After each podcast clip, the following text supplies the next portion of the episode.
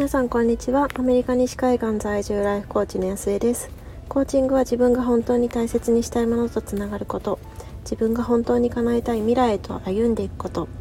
コーチングで心を整えることが体が疲れたらマッサージを受けるのと同じぐらい当たり前になって大切にしたいものを大切にして本当に叶えたい夢に進んでいき自分も周りも幸せにできる人を増やしたい。そんな思いでコーチングについてお話ししています。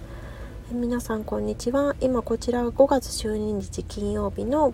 もう少しで午前11時になるところです今週末は母の日ということでちょっと去年ものすごくこう感じたことがあったので、まあ、その辺りなんか母の日絡みのお話ができたらなっていうふうに思います。で私今アメリカに住んでるんですけれどもあの生まれ育ったのは日本なのでそのいわゆる日本のその母の日っていうのをこうずっとこう経験してきたんですね。で私にとって母の日ってこう自分の母親にあのー、感謝する日、まあ、母がその両親自分の母まあ、私から見ると祖母ですよね。両方の祖母にいろいろプレゼントを送ってるのも見ていたし母の日だからっていう風に電話してるのも聞いていたし、まあ、そんな感じでもうなんとなくこう自分の母親に感謝する日みたいな感じで、えー、と育ってきました。でまあ時間が経って、まあ、幸いにも自分も母親になることができてただまあ0歳の時ってやっぱりなんか別に息子になんかありがとうって言ってくれるものもないしまあなんとなくこうあ母親になったなってこうなんかちょっと自分へのご褒美の日みたいな感じだったり、まあ、夫がその息子からって言いつつなんかお花買ってくれたりとかあのチョコ買ってくれたりとかなんかそんな感じだったなっていう風にあに思い出してます。でまあ、その後も結局、えっと、そうプリスクールぐらいからも大量にこうクラウドを作ってきてくれるのでそれをなんか嬉しく思いながらまあ、あの受け取ってみたいな感じだったんですけれどもこう夫のねその母の日に関するそのスタンスがちょっとずつこう違和感を覚えていったんですよね。でまあ0歳の時はもちろん息子が何もできなかったからあの息子の代わりにみたいな感じでやってくれていたのが、まあ、子供たちも大きくなってきてで、まあ、去年は特になんですけれどもなんとなくこう母の日なのにありがとうってこう子供たちは言っているのになんかこう夫はなんか自分は蚊帳の外みたいな感じのイメージに見えてしまって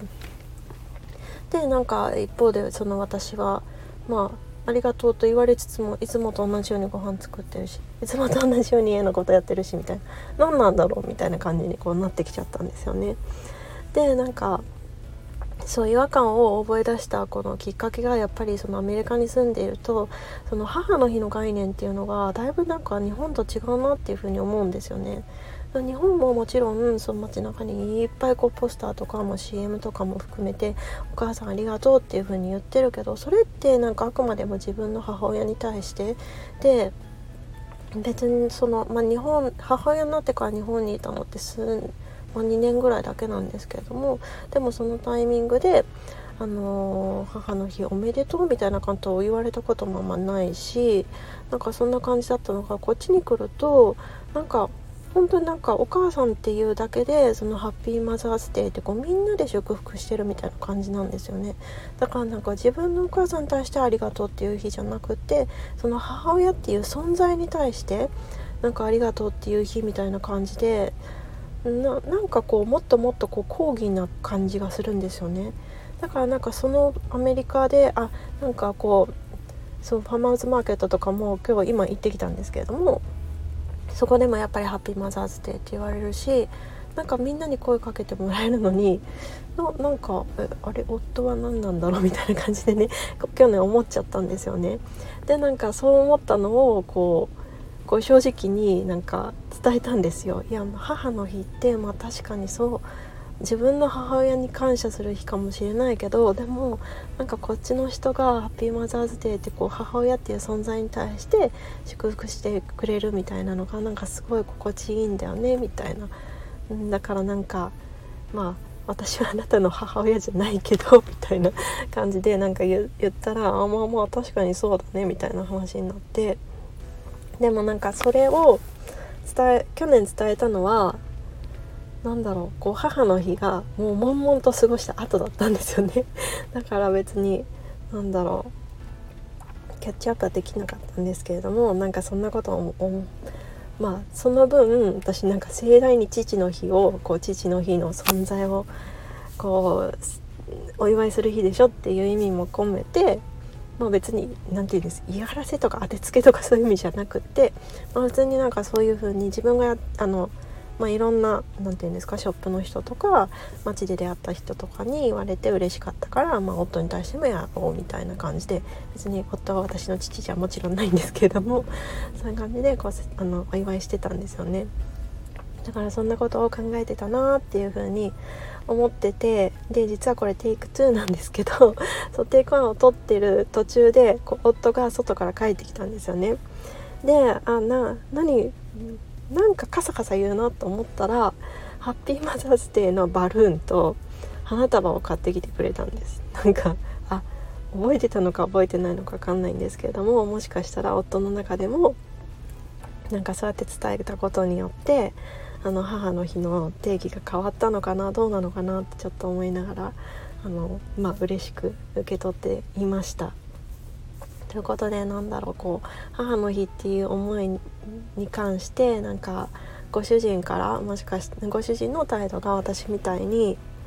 あのモヤモヤしてる方って結構多いんじゃないかなっていうふうに思うんですけれどもこんな感じでなんか母親っていう自分の母親に対して感謝するじゃなくって母っていう存在に対して感謝する日。